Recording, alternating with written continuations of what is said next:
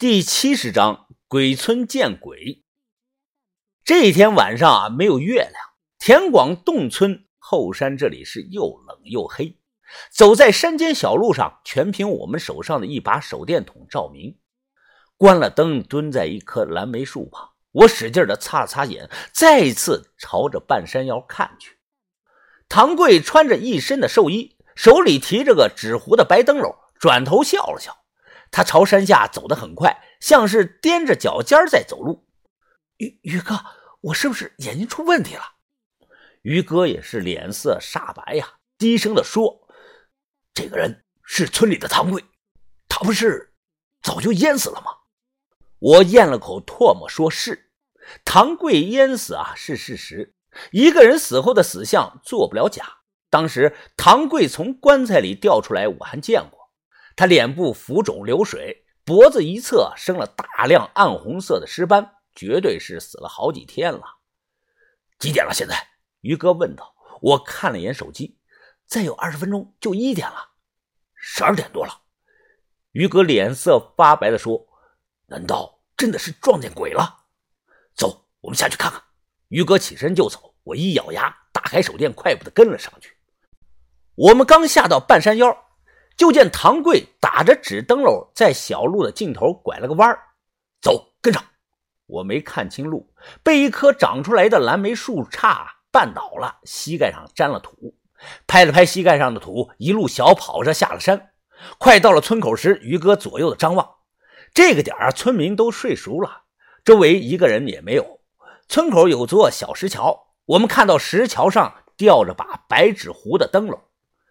大着胆子过去捡起来一看，灯笼里插的蜡烛已经灭了。于哥皱眉的看向了桥对面，桥这里向北走一里多地是鬼仔岭，向南走就进了村。于哥，要不我们先回去吧？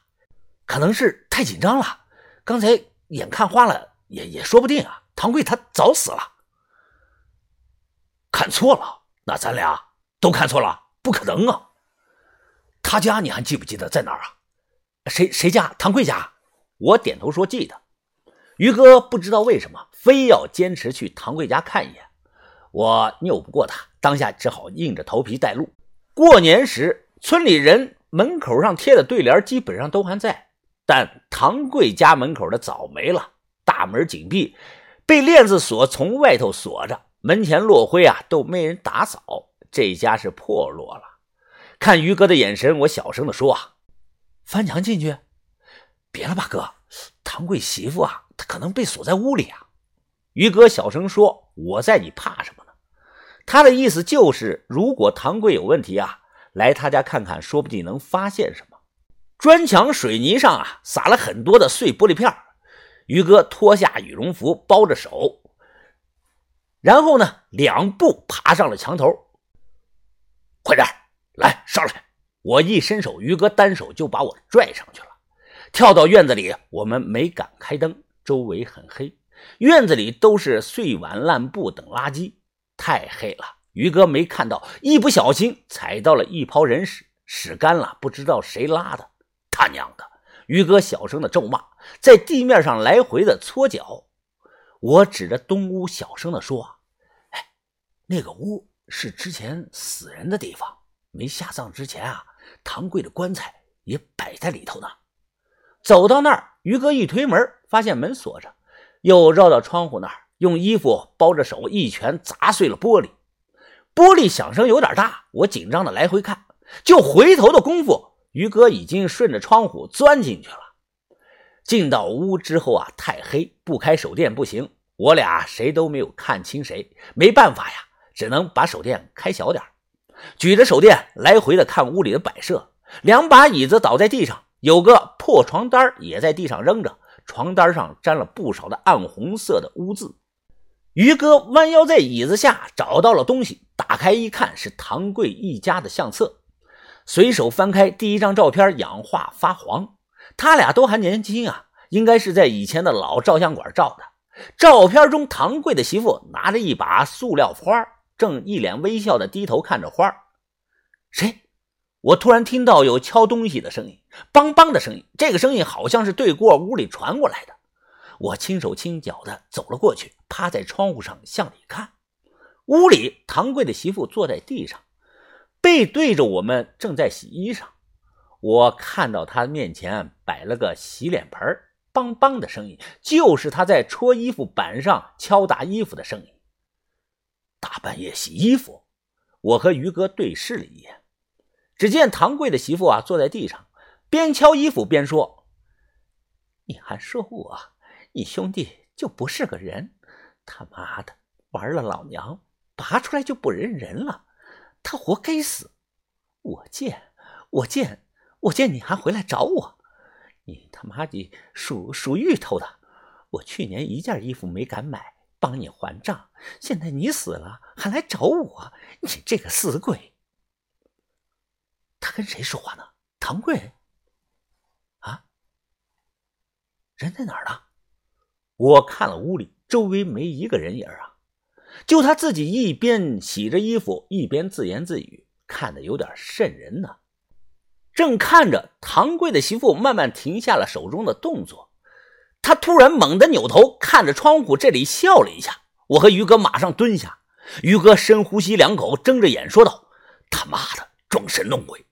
说完话，于哥直接就起身，一脚踹开了门。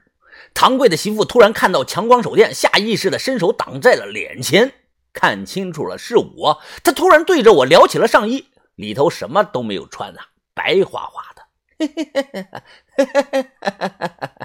唐贵媳妇斜着眼嘿嘿的笑着，口水顺着嘴角往下流，表情很是诡异。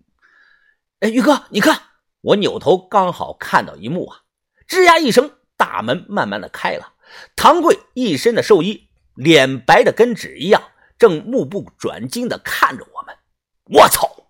于哥后退了两步，抓起椅子砸去啊！椅子飞出去十几米，啪的一声砸到了门上。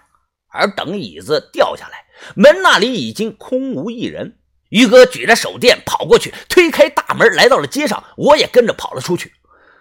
外头村里啊，街道上哪里有人呢？鬼影子都没有看到。啊，走走，快回去！我拽着于哥把他拽回去了。回来三点多了，我翻来覆去的睡不着啊，起身又用床单把窗户都盖上了。小轩打了哈欠，问我干什么挡窗户呀？我说没什么。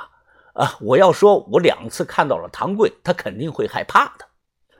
迷迷瞪瞪的，一直到凌晨才睡下，一直睡到上午九点多，也没人叫我。我听到房东的说话声音，这才起来。出来一看啊，房东正和把头说：“啊，我得去西屋啊拿个东西。以前呀有几摞碗在屋里，哎，找出来要用啊。”因为西屋的炕洞里啊藏着两袋青铜器，不敢让他进去乱翻。把头便笑着说：“哈哈哈哈老弟呀，不好意思啊，哼 之前呢缺家伙事儿，那些碗我们用了。呃，这吧，我给你一百块钱，你再去买点吧。啊，呃，别嫌弃啊。用了啊！房东一脸的纳闷，不过他也没客气，直接把一百块钱揣兜里了。”啊，然后还说呀，啊，碗不值钱，不过那都是村里办白事用的呀，啊，你们还不知道吧？把头说知道什么呀？房东小声的说，呃，大队里啊不让乱传啊，传出去的影响不好，要那样啊，以后像你们这样从城里来定居旅游的就少了。啊，昨天半夜啊，我们村里啊一个老太太起来去院里夹煤球，结果被吓死了。呃，是心脏病突发。